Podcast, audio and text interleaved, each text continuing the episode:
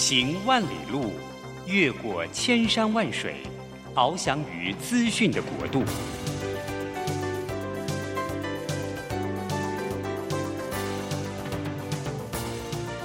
以全方位的视野，飞向更高更远的目标。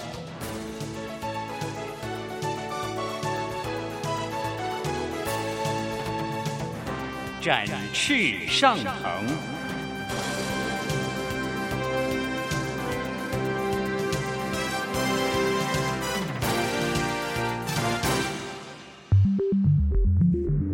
新冠疫情让世界变得不一样。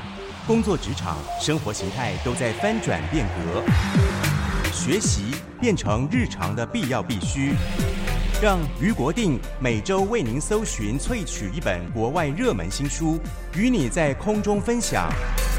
俞国定制作主持，愉快读好书。欢迎大家来到愉快读好书，我是俞国定。疫情过后，大家都呃，最近疫情就稍解了一下啊，疫情烧了两年多三年啊，大家有觉得在这个疫情呢，其实事实上对我们的影响还蛮大，不管生活、工作各方面都有很大影响。但是根据历史的记载，每一次大的流行病的疫情之后呢，会带来大复兴，而且这个复兴不只是经济上的复兴、文化上的复兴、政治上的复兴，很多很多的东西都全面性的会复兴。那所以大家都会在想，那呃，在这一次 COVID-19 的疫情之后，谁会上，谁会下，谁会复兴，谁会衰败？这个中间呢，大家都很关心。最重要的关键是我们对于这个环境有什么新的变化，有什么观察，有什么深入的了解。如果我们能够深入了解，能够掌握的话，我们就可能是。上的那个复兴的那一个，如果我们不能够掌握现况，不了解环境的话，我们可能是 down，我们可能就是衰败的那一个。那所以，我们今天呢，特别的呃邀请到仰慕的这个一位啊、行销的研究学者，他是我们电通行销传播集团智库负责人杨绍夫负责人，他来我们呃节目里面，因为最近他们的智库呢，电通。大家知道，电通这个呃集团是全世界最大的广告集团，那、大的不得了，在台湾也是大的不得了。他们定期哈每年都会做一些啊、新的这个所谓的市场的研究报告。那他在二零二二年呢做了这本决策智慧，那是由呃杨少夫你们的单位来做的嘛哈？是由智库这个来进行的。先请少夫跟大家打个招呼。嗨，大家好，这边是电通行销传播集团的智库负责人，我姓杨啊，我是杨少夫。那今天很高兴有这个机会啊，受到余社的邀请，来跟大家聊聊我们《决策智慧》这一本书，在这两年我们所看到的一些市场变化跟产业的一些动态。哎，我先要问一下，说，呃，你们要你们在做这个研究，还做成这个书面的报告啊？你们当时的你们想要做什么？的动机是什么？好。应该是，其实我们这一本所谓决策智慧，我们从二零一八年就正式出刊，到迄今大概就五年六年之多。那其实，在之前我们大概都是试行版。对，一七一六一七就针对客户去做一个市场资讯的整理，但我们发现的一个状况就是说啊，呃，随着行销传播环境的啊加速变化，不同的科技平台，其实该如何去跟市场做沟通？对，其实身为的这个企业管理者或者是公司的一个呃 CMO，常常是得花尽心思的。那也因此，我们就是推出了这个决策智慧。那这决策智慧它有一个使命跟目标，对，我们希望是擘画所谓未来的。商业环境，它可能会是变成一个什么样貌？提供给这些公司的经营者事先提前布局必要的资源，行塑这个公司在面对未来的。提前提前布局，对，你看人家那个厉害的公司已经在搞到这种程度了，对不对？我们还在后面紧随着，对不对？这这是我们执行长其实啊、呃，唐执行长非常要求的一件事情。嗯、我们看到未来究竟是什么样的一个模样，那我们从此时此刻培养相关的人力，投资必要的这个设备以及资源。嗯、像电通的这个数位转型，大概在五年前我们就自己开始启动。嗯，对，那是一个蛮早的一个布局。对，所以就是说，提供这个决策者提供他对未来情境的描绘，让他能够掌握。我就想起了那个很有名的那句话，马云说的哈，说。今天很残酷，因为今天竞争很残酷嘛，哈，产业今天很残酷，明天更残酷，但是后天很美好。那当时我们就说，哎呦，怎么好奇怪哈？那他还讲了一句话，因为大部分人都死在明天晚上。为什么？就是因为你对于明天的情境哈，你没有掌握住，所以我们到了，你就用今天你所知的、你所知的东西。你就去做做了一些未来预测的一些方向，结果到了明天后，你发现你的所有的同业、你所有的竞争者都做一样的事情。对，今年市场很挤，明年、明天你到那个市场去后，发现明天的市场大家一样的挤，因为大家都做一样的事情，犯一样的错，所以所有人都在明天晚上就过世了，就死掉了。对，所以只有极少数人可以后天。那为什么你可以后天呢？差别在哪里？为什么你可以到后天，而其他人都死在昨天晚上呢？明天晚上呢？是因为，是因为就是刚刚讲的，如果你对于未来的情境你有掌握，对未来的事情你有了解，你就会做出一个后天的呃一些措施跟反应。那你当然就比人家更进一步，更快一步。你当然就不会犯那样的一样的错误，因为大家所见英雄所见略同嘛，哈，就最后大家就做一样的反应。事实上看起来，这个你以为你是创新，其实不是，只是把你现在的东西就延续到明天而已。对，所以我就觉得说，为什么要请你来啊？就是请少夫来这边啊，就是跟大家讲，其实这样子的研究报告真的是很重要哈。那我们在这个里面，我也看到，呃，我们少夫呃负责人啊，他有写了几篇文章。那我看了以后呢，我就蛮心动的啊。那个光是题目就很棒。他其中在二零二一年的那集，还有写一篇叫做《打破常规，共创生态圈》。你能不能讲一下这个题目？我听起来好厉害。我想，二零二一年其实，在就是去年所谓的一个疫情年的时间点，那所有的行销经理人都重新认识自己的消费者，因为消费者。刹那间，他重新分配他的资源，因为时间受限，他不能出门了嘛。对，他透过网络来去进行他的消费。对，所以这时候我们过去在学的这个呃行销相关的理论，一时间都无法使用，因为消费者都窝在家里，我接触他到他的这个面向减少了。对，那这时候大家认知到，哦，那原来消费者最重要的两个资产，时间。跟他的金钱，而在时间跟金钱的重新分配的一个状况之下，对，我们如何去跟一些异业合作也好，或者重新了解消费者需求？譬如说，我们过往可能是在卖所谓的这个数位摄影头，然后去做视讯开会，对。可是很多人在家里开会是宁愿不开视讯，因为没有带妆，对。所以我们在那时候看到所谓的保养品业或是化妆品业、美妆业、美妆业。受到重伤，因为大家不必化妆，对，大家不去办公室。也因此，如果我们刚才提到共创生态圈的概念，如果说它跟所谓的这个啊视讯头的这个厂商合作的话，说不定会有新的商机啊。我们在开视讯的时候，因为今天我不带妆。我没办法不想要开视讯，可是我又能打光圈啊，又能这个所谓的配上视讯头的一个设备，好的设备有美机模式。那同样的，我们这样消费者会更乐意透过视讯来开会，或是公司要求也会带动相关的这个业绩增长。对，对，就是说其实呃，就是我们过去熟悉的使用方法、生活形态，它因为。疫情嘛，所以改变了。改变的话，有的人就会受影响。像刚举的例子，说美妆这个产业，就大家不化妆了，我都天天窝在家里面。但事实上，从某些角度来看，你可能用一些新的概念，可以带动一些新的使用的习惯。对。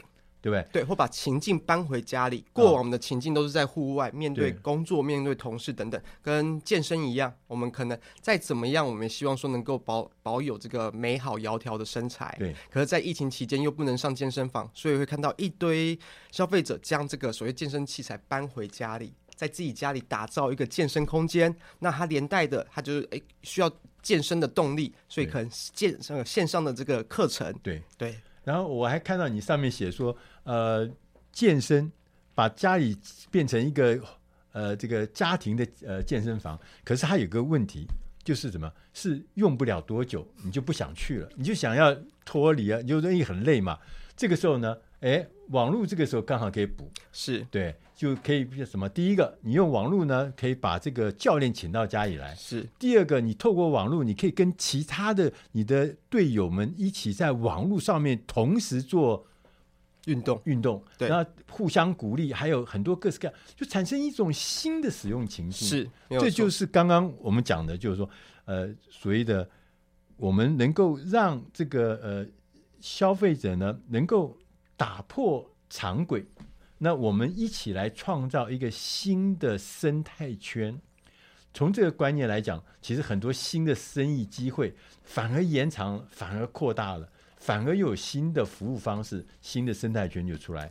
我们要进点音乐，下一个单元我们再请电通智库的负责人杨少夫来跟我们聊一聊，讲的另外一件事情叫新市场，我们如何来驱动品牌。创造未来的新价值。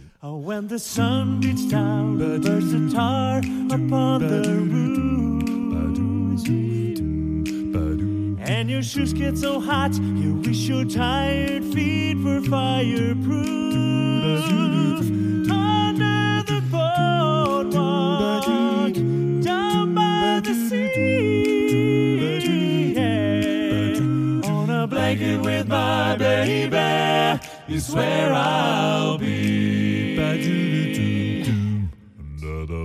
boardwalk, but out of the sun. Under the boardwalk, we'll be having some fun. Under the boardwalk, people walking above. Under the boardwalk, and we'll be falling in love. Under the boardwalk, boardwalk.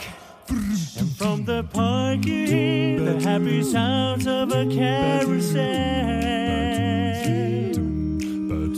You can almost taste the hot dogs and french fries they sell. Under the boardwalk, down by the sea. Yeah. On a blanket with my baby is where I'll be. Under the boardwalk, out of the sun boardwalk. We'll be having some fun. Under the boardwalk. People walking above. Under the boardwalk. We'll be falling in love. Under the boardwalk. All along the side. Under the boardwalk. We'll be having some fun. Under the boardwalk. People walking above. Under the boardwalk. We'll be making love. Under the boardwalk boardwalk. Under the boardwalk. Down by the sea. Yeah. On a blanket with my baby. That's where I'll be.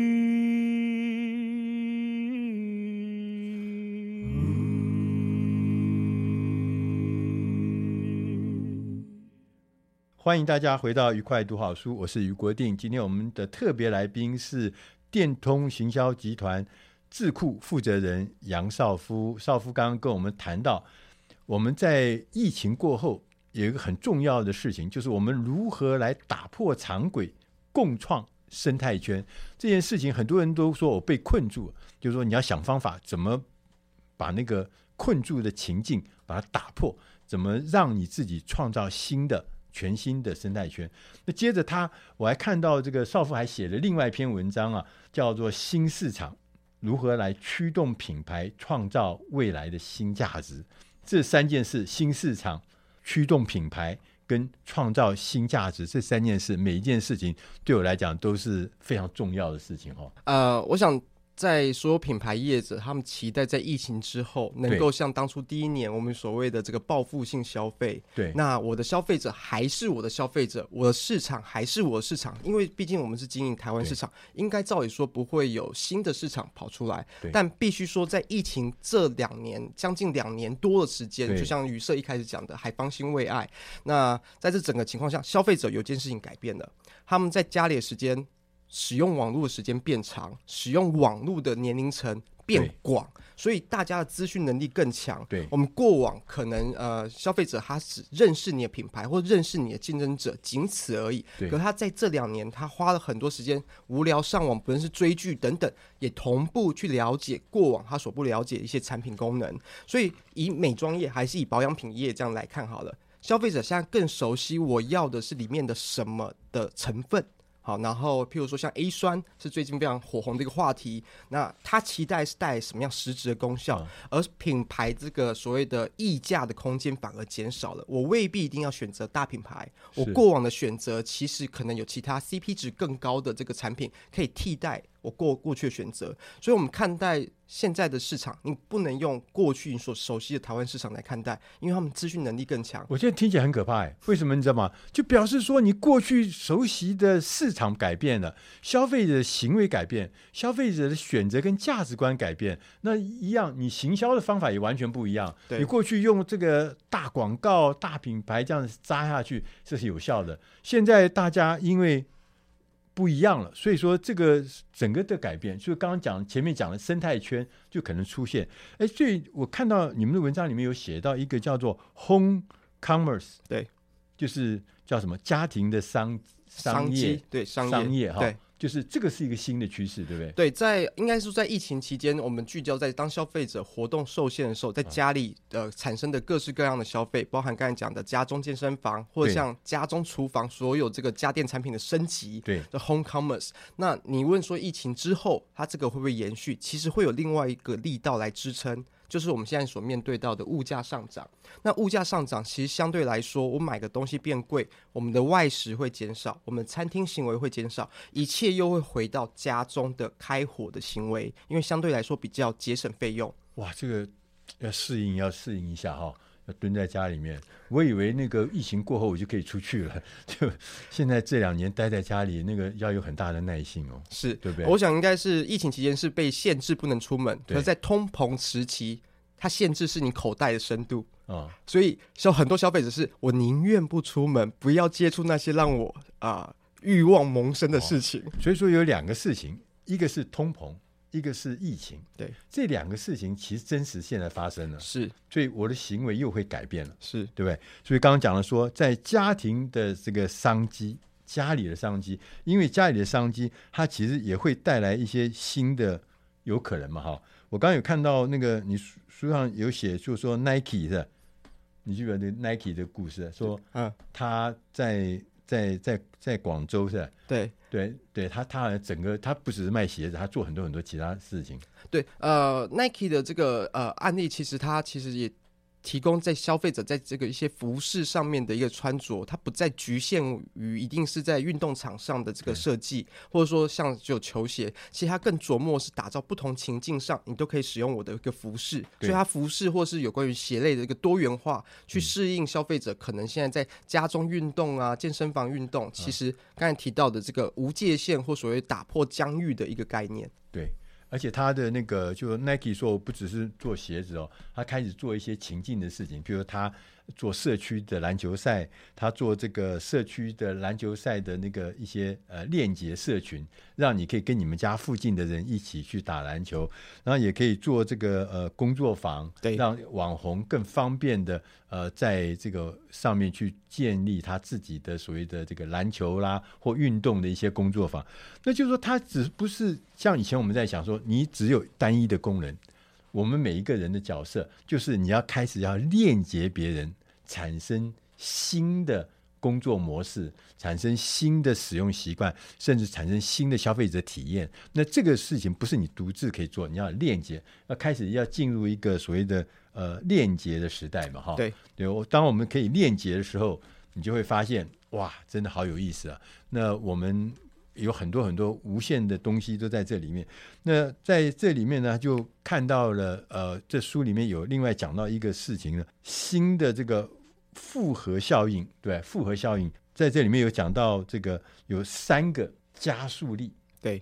你要不要介绍一下这三个加速力是什么？好，呃，我想在今年的决策智慧上，我们要提醒所有的这个经营管理者或者行销人员一个非常重要的事情，在面对啊、呃、越来越多我们过去可能忽略的大环境的这些因素，譬如说我们都会呃在念 MBA 的时候，我们都知道做环境分析、做趋势分析，可是，在实际的工作上，我们甚少使用。我们最多是在做所谓的目标客群的设定，然后去做针对我我的市场去做行销活动。所以就往往将已经早就发生的事件视而不见。譬如说现在的劳动力短缺，它可能在二十年前我们就开始提出了。所以我们相当鼓励这些经营决策者抬头看看现在世界发生的事情，对，而不是说像过往埋头苦干追求所谓的这个生产力。这个是整个时代的时机点已经不一样。也因此在面对这么多动荡，像。大家也没有想到这个乌俄战争会爆发，那或者说通膨的冲击会这么大影响。那在这些环境的呃限制之下，我们如何让公司可以永续经营？嗯、那我们提到三个力道，第一个力道就是所谓的一个呃陈述行销力。乘数，乘数哦，不是加法，也不是减法，也不是除法，是乘法。哇，这太厉害了。对啊，过往啊、呃，我觉得最大的概念会是过往大家都将所谓的行销预算视为一个 cost，可是。嗯我们应该视为对于一个市场的投资，它消费者必须要我们所谓的这个曝光效应，常常看到你，就像就会越熟悉你，你只要一阵子消失了，我就忘记你了。消费者是善变的，对，所以你要随时提醒他你的存在，而如何让你一分呃。一分钱的投入可以得到十分的回报，这反而是在陈述型效力我们非常重视的一个环节。也因此，在这个所谓的数位环境下，每个人的行为都有数据了。我们如何透过数据去创造价值，这是个最重要的一个未来命题。哦，就是说，凡走过必留下痕迹。现在，当你的所有的痕迹都被人家收集起来变大数据的时候，透过 AI 人工智慧，透过演算法，它就会产生新的洞察。对，那这个洞察在这个是在现在这个很重要，因为什么？因为我们的社会啊，其实是一个破碎化的社会，我们的时间是破碎的，我们的很多很多的每一件事情都是破碎的。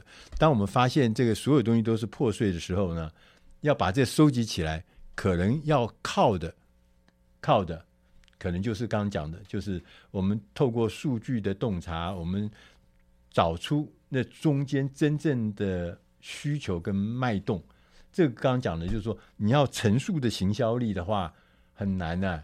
但是呢，当你有掌握那个数据的时候，那个那个行销力才会准确，才会命中。那它也因为透过网络哈，它会有那个陈述的一些效应效应会跑出来嘛哈。对。那呃，在这里面还讲到很多什么破坏式的创新来打造差异化啦，呃，价值的陈述力啦。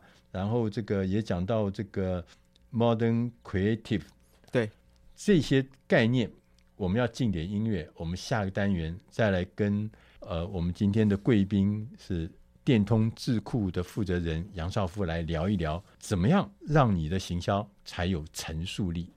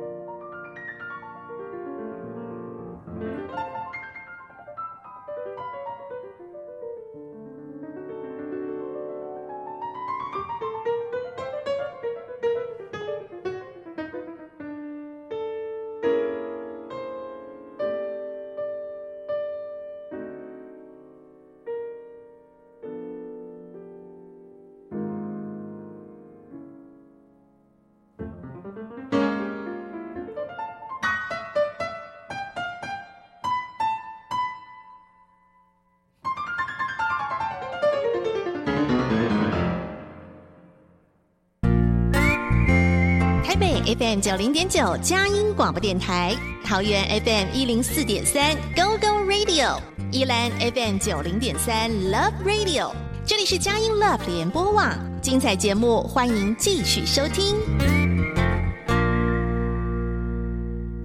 欢迎大家来到愉快读好书，我是于国定。今天我们的特别来宾是电通行销集团智库负责人杨少夫。他可能是智库负责人，意思就是全公司里面最有脑袋的，是吧？呃，不能这么说。这个呃，少夫刚刚跟我们谈到的就是说，未来社会有三个加速力嘛，哈。那第一个就是陈述的行销力，第二个是永续的成长力，第三个是 Web 三点零的未来力。那我们刚刚谈到第一点嘛，哈，就谈到这个行销力。那呃。行销力呢？我们在谈行销那个行呃陈述行销力的时候呢，我们也讲到这是一个破碎的时代，大家所有东西都是破碎的。但是它的另外一边是不是就是个人化？我跟隔壁人都不一样。以前我们跟隔壁人都一样，现在呢跟隔壁人不一样，所以每个人都有自己的风格嘛。因为个人化是什么意思啊？好。个人化其实只是说每个人的需求发生的时间点不一样。我们透过过去所谓的大众媒体去激发消费者或者提醒消费者他的这个相关的这个需求的时候，因为需求点不同，你无法有效的激发上到他。那如果我们透过你过去的这个购买记录啊，你上网浏览行为啊，我们就是在合适的时间点提醒你，可能譬如说家中的卫生纸没了，自动帮你问你要不要补货。然后或者说家里的这个啊、呃、酱油预计在两个礼拜之后即将要用完，那呃现在在特价，有考虑要购买吗？所以用这样个人化行销的方式提供给消费者最好的服务，好可怕哦，对不对？这是什么？这是 IOT 吗？啊、呃，这不算 IOT，这个这算就是呃 personalize 的一个行销方式，然后依据你这现在的一个需求跟地点。提供给你最适合的推荐，哦，就你会发觉连，连连你那个你们家卫生纸还有多少的时候，最清楚的不是你自己，最清楚是电脑，然后最清楚的是那个掌控你们家的这个这个可能一个控制的主机，它它还告诉你，你们家电卫生纸已经快用完了。我觉得这个实在是，呃，我们如果会用科技的话，那个力量就刚讲的乘数效果，对，太厉害了。对对，有谁能掌握？我不一定呃要了解那个科技，但是我要会用。没错，我觉得于社讲了一个很重要的重点，也是我们在决策智慧中要不断的想要提呃提醒我们的这个决策者。对，科技它只是一个载体。而我们在面对人，要掌握他的洞察，掌握去人性的温度，这才是最重要的。所以，在这个科技的载体下，人的需求如何变化，这才是整个我们在看待洞察一个很重要的命题。我们举个例来讲好了，譬如说像柯达，它过去是提供软片的一个服务，那它卖的如果说，因为它拘泥在这个这个这样的一个产品线上。大家没有注意到，人在买底片其实是为了保存美好的回忆。对，所以后面被所谓的这个数位影像所取代掉。对对，那我们同样的在看待。这阵子这样科技不断进步，然后刚才于社也提到是说，哎，好像都可以收集我们的资料，但是在这个平台上，在这个基础上，我们如果掌握消费者需求的改变，对，这也是为什么我们在看待疫情之后，消费者他可能看待他时间的安排，他更重视跟家人的相处，他更重视他原先想要生活，你得重新看待台湾这个市场。所以那个呃，我们过去以前呃，所有的东西都是从工人面角度。出发嘛，哈，对，这很强大啊，够不够强啊？规格啦，使用效能啊，现在可能情感面的东西要变大了嘛？没错，这也就是我为什么我们在刚才提到的这个陈述行销力里面有一个非常重要的另外一个元素叫 modern creativity。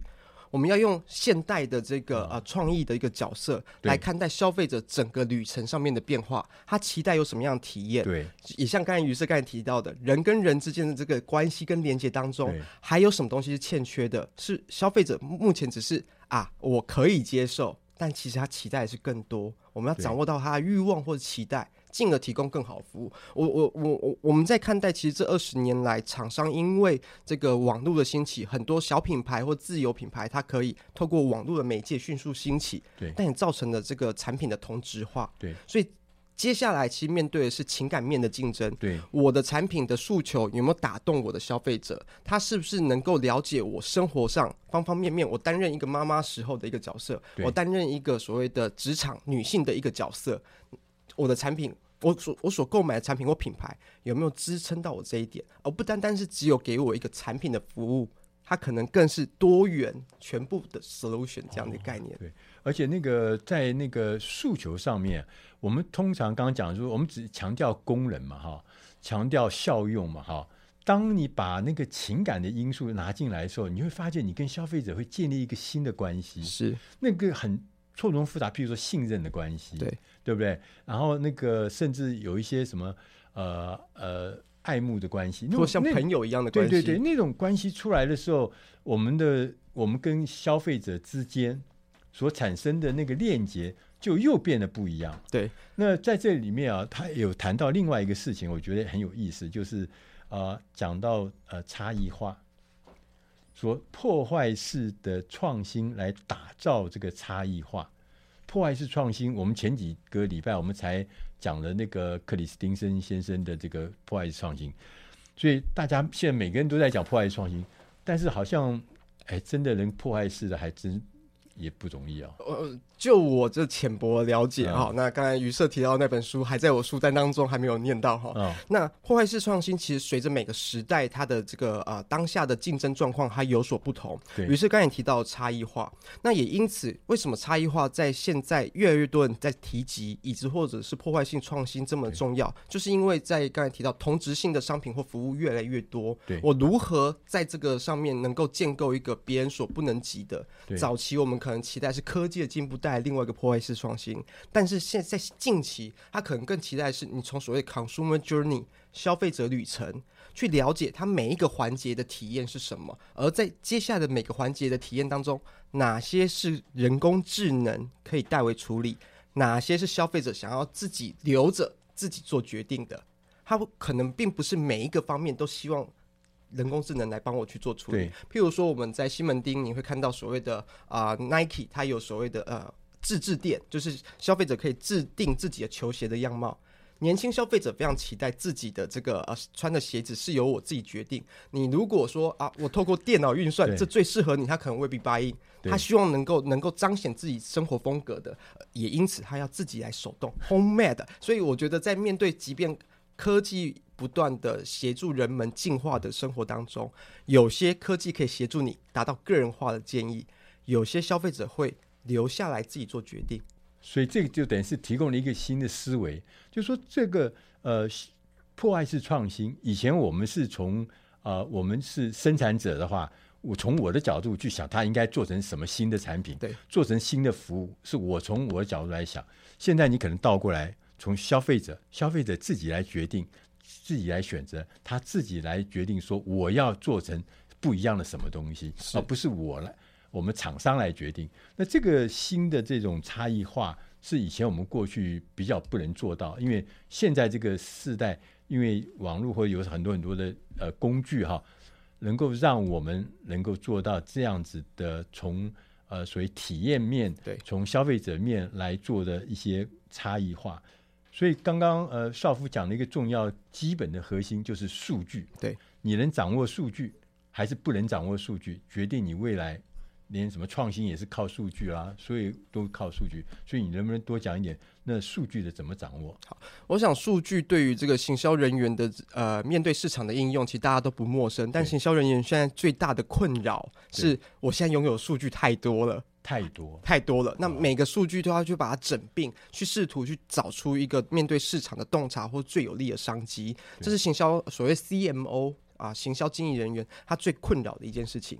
这还是一件如何用数据，如何用数据，所以我们可以看到各式各样的新的啊、呃、科技平台开始出来，包含什么 Dashboard 啊，或者是包含是所谓的这个啊呃呃 Decision Intelligence 的一个科技平台等等，协助你做决策。但我觉得在面对数据当道或数据越来越庞大的状况之下，我会建议所有行销经理人，你不要忘记，我们面对的还是人，每个数字后面都还是一个活生生的人跟家庭跟生活，它不仅仅是一个数字，所以呃。千万不要因为数字可及性的便利而忘了我们面对是一个人的生活，这是第一点。对，第二点是过去公司所处理各式各样，譬如说客数啊，或者是客户满意度的记录，分散在各个部门。对，各个部门就像个呃厨房这个仓库一样，我们称为 silo 的一个情形。它的打通跟串接，其实接下来企业体本身在内部要面对一个很大的挑战。对，那甚至如何在这个将消费者的这个相关的资料，我们都刚才讲 personalization 个人化事物讲的很理所当然，可是这些资料不打通，根本没办法去做非常敏捷的产品设计。所以公司内部打通这些数据去串接，就成为一个非常重要的事情。对，所以这个资源的共享、资源的这个呃流通这件事情啊，以前我们各自做好自己本分的事情，现在不是，现在我们是一个生态圈，是一个联手的，所以跟不管是公司的内部，甚至公司的外部，我们跟我们的消费者，我们跟我们的协力厂商，我们跟隔壁的同事，我们要一起来打造这个新的所谓生态系的呃这个呃未来的挑战。我们要进点音乐，我们下一单元我们要来跟少妇来谈一谈这永续的成长力。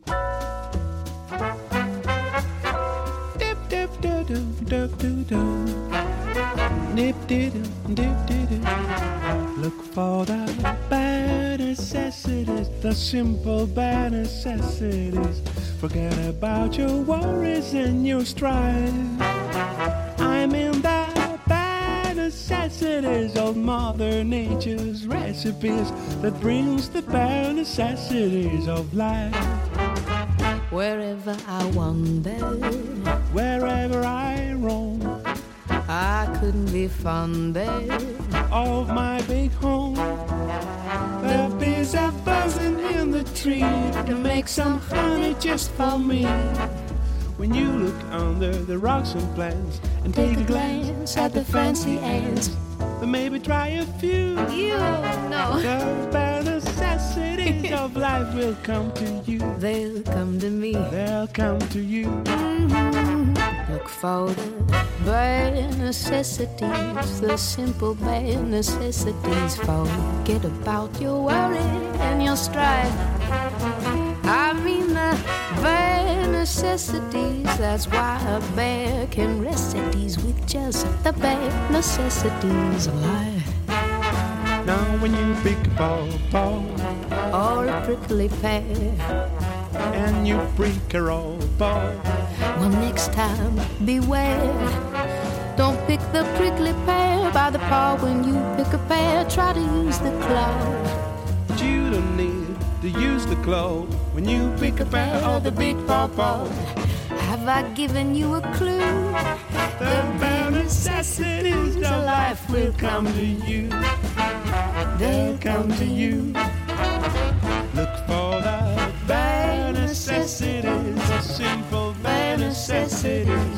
Forget about your worries and your strife. Uh-huh, let them go. I mean the bare necessities of Mother Nature's recipes mm. that brings the bare necessities of life. Okay, babe. So just relax my backyard. And if you act like a bee act, man, you're working too hard.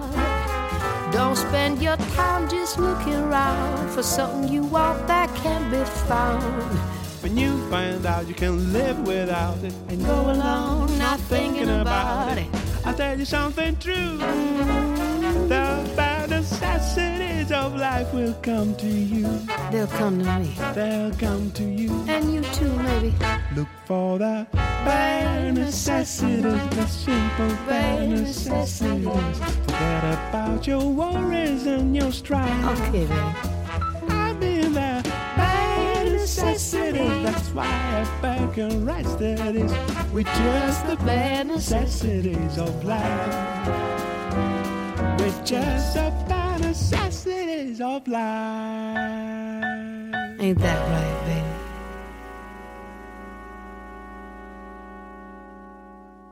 欢迎大家来到愉快读好书，我是余国定。今天我们的特别来宾是电通行销传播集团智库负责人杨少夫。刚刚我们跟少夫聊到这个数据很多，所以我们必须要懂得如何来整理、整合、来综合运用那个数据，否则要不然我们就会因为数据的不流通，我们会犯很多很多的错误。那在这边我们就想起来，最近啊这几年呢、特别这个一一。大家开始真实的面对，就是企业永续环境永续。这个永续这件事情变成现在真正的显学。我发觉那个，我这两天看那个，连那个呃超市啊，超市的那个企业的老板就开始讲，我们要怎么来做企业永续，我们有什么责任啊？我们每每一年啊，这个一大堆塑胶袋啊，就会呃包装嘛哈。他说一年要用个几上亿的这个塑胶袋，我可以少用一点嘛？那就是基本上每一个角落上面看起来，大家都。对这个 E S C 啊，这个永续环境永续的这件事情，开始真的开始来认真面对。对，呃，我想其实这个关于这个呃永续，从呃两千年一九九五年这个 SDG 开始去倡议或诉求以来。嗯大家可能在两千年左右，网络刚兴起，觉得这个议题好像跟我们比较没有相关。可是为什么在这几年突然这样兴起？啊、好，第一个最主要的应该是我们面对所谓的这个气候变迁越来越有有感了、嗯、啊。到这个无缘故气温高，然后听到其他国家又有台风，又有淹水，又有什么样的一个状况，所以它已经不是远在天边的问题，它已经是跟我们生活急迫相关。也因此在呃消费者的这个生活面向上，他顾及的是我生存可能的危机。我们面对二零五零年，它可能只剩下三十年，可能我们在座的每一位都有机会看到那样的，不论是末日情境，或是我们从此刻做起，可以改善我们即将所要呃面对的未来。那当然，在这个企业面来讲，为什么我会说它是一个永续成长力？因为它已经进入到法规限制。尤其像欧盟，它的这个啊、呃、碳边境的这个管控，那我们台湾又是一个出口导向的国家，也因此包含像制造业，您看到很多大概就是把这个碳排放的这个呃法规把它纳入去做计价，因为毕竟在欧美或已经开始做相关的这个调整。那同样的，在台湾其实是法规在今年四月份左右的时候正式上路以来，那呃其实可预期在整个。台湾的这个净零碳排的路线上，我们在二零四零的二零五零都有各个产业要做的事情，对，也因此它是一个不得不做对的这个关键任务。我们一起面对整个呃台湾的这个环境或整个全球环境去做的一些事情，它会影响到你的产品设计、定价方式，以及甚至在我们的行销广告上，你是不是增加了碳排？对，对对，所以它就知识体大。对，所以真是知识体大。这个可能啊，你如果没有注意到这些事情的话。你东西卖都卖不出去，所以说很多很多的事情呢，告诉大家一个重要的概念，就是说 ESG 像这些呃永续的这个经营的这些条件啊、它不是给你添麻烦，它其实会变成你的成长力，变成你的竞争力的一环。我举个例来讲好了，其实像刚才那个余社提到，为什么它可以成为我们竞争力？为什么会成为我们成长力？其实。前面也提到，现在厂商的同质性越来越高，对，也因此，我们如何在消费者心中先拿下这个 ESG 或所谓的永续呃爱护环境的这样的一个形象，成为你另外一个差异化切角，成为消费者选择你的原因。而接下来的问题是我们怎么跟市场做沟通？对，譬如说像呃欧美，他们可能非常重视所谓的环保，那在台湾，你可能觉得说，哎，每天会带所谓的这个呃。自己带水瓶的人可能相对来说少数，或者是过去会看你用这个塑胶用那个免洗筷会跟你发脾气的人，你觉得是啊那种激激进分子。对，可是现在越来越多了。好，那只是在台湾，我们要用什么样的语言来让消费者意识到这件事情的存在？我近期听到我同事用一个很好的举例，我觉得非常适合台湾消费者。好，积阴德。可能会是一个比较合适台湾消费者的一个 用法，了解容易了解的方法。对，对那像台湾的乐色不落地，早期其实都是用有这个所谓金钱或者是费用产生的机制，让消费者产生相相应的行为。对对那呃，在台湾，如果我们要找一些比较正面诉求，让他觉得说，我现在的行为就是在创造我可见的美好未来。其实这是另外一个在现在的这个呃商业经营中非常重要的一个元素。消费者如何参与在你所倡议的活动，而不是听着你讲一个美好的梦想，却觉得自己呃遥不可及，让他参与其中，让他借借这样的活动跟你品牌产生那样的连接。哎呀，太棒了！就所以说我在消费的过程中，其实我是实际有参与；我在使用你的产品过程中，我实际参与了这个所谓永续的行动。对，对我不是一个旁观者，我是一个参与者。对，所以对大家来讲，那个心中的那个附加价值就很大。我同样的产品，如果能够再多一点永续的概念的产品，我就愿意为它，哪怕是多付一点钱，我也愿意。因为我觉得我是一个参与者嘛。是。那在这个书，在这次报告里面，除了永续成长力之外，他还谈到了一个叫做 Web 三点零的。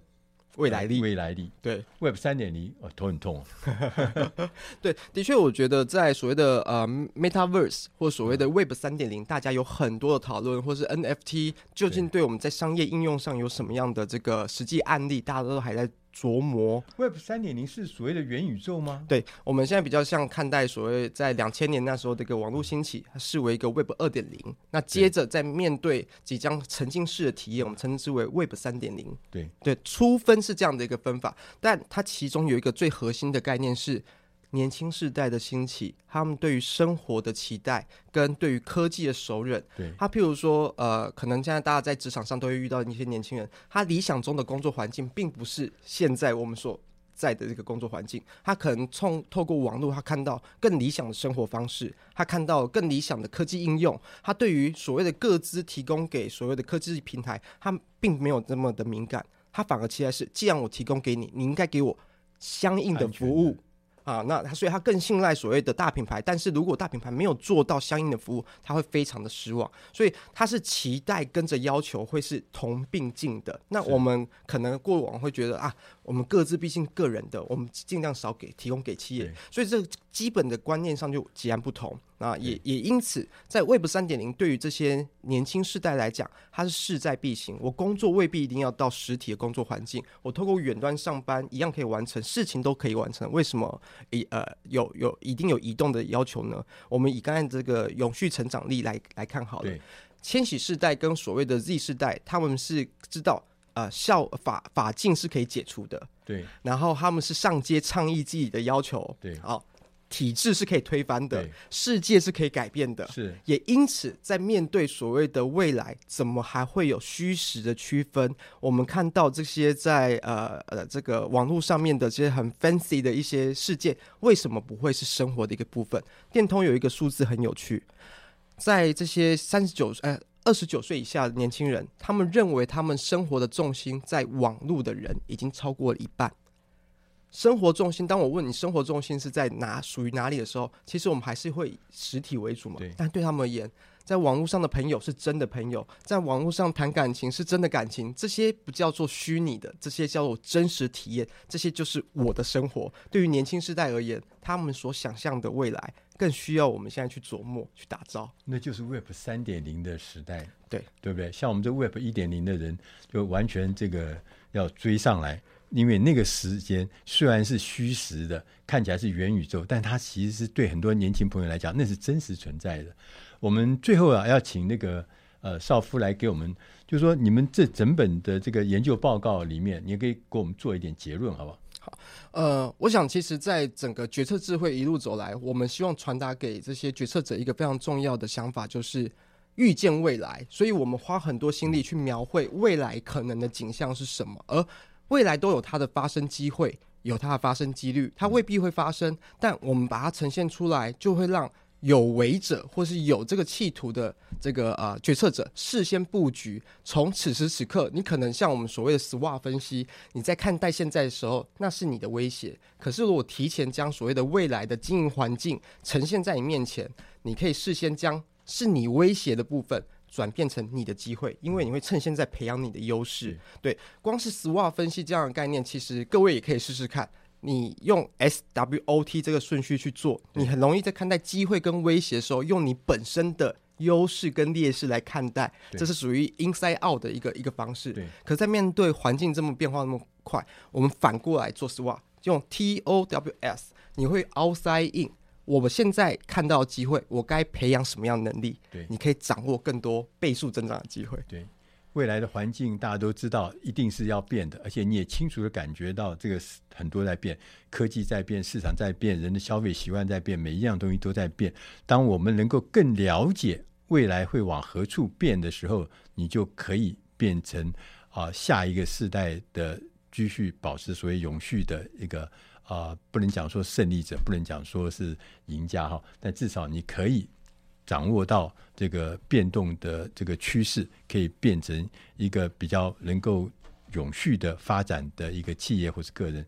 我们今天非常谢谢电通智库的负责人杨少夫来我们节目里面。谢谢社长，谢谢，这是我的荣幸，能跟大家简单分享一些我们书中的一些内容啊。我们还特别提醒，就是说，呃，这本呃这个报告呢，它有那个呃呃。电子的这个所有的啊，那个非常非常丰富的内容。那大家如果有兴趣的话，可以在我们呃呃电通的官网上面可以拿到这个决策智慧这个呃研究报告的这个全文，大家可以很快的下载，那边有 QR code。谢谢大家，我们下集再会。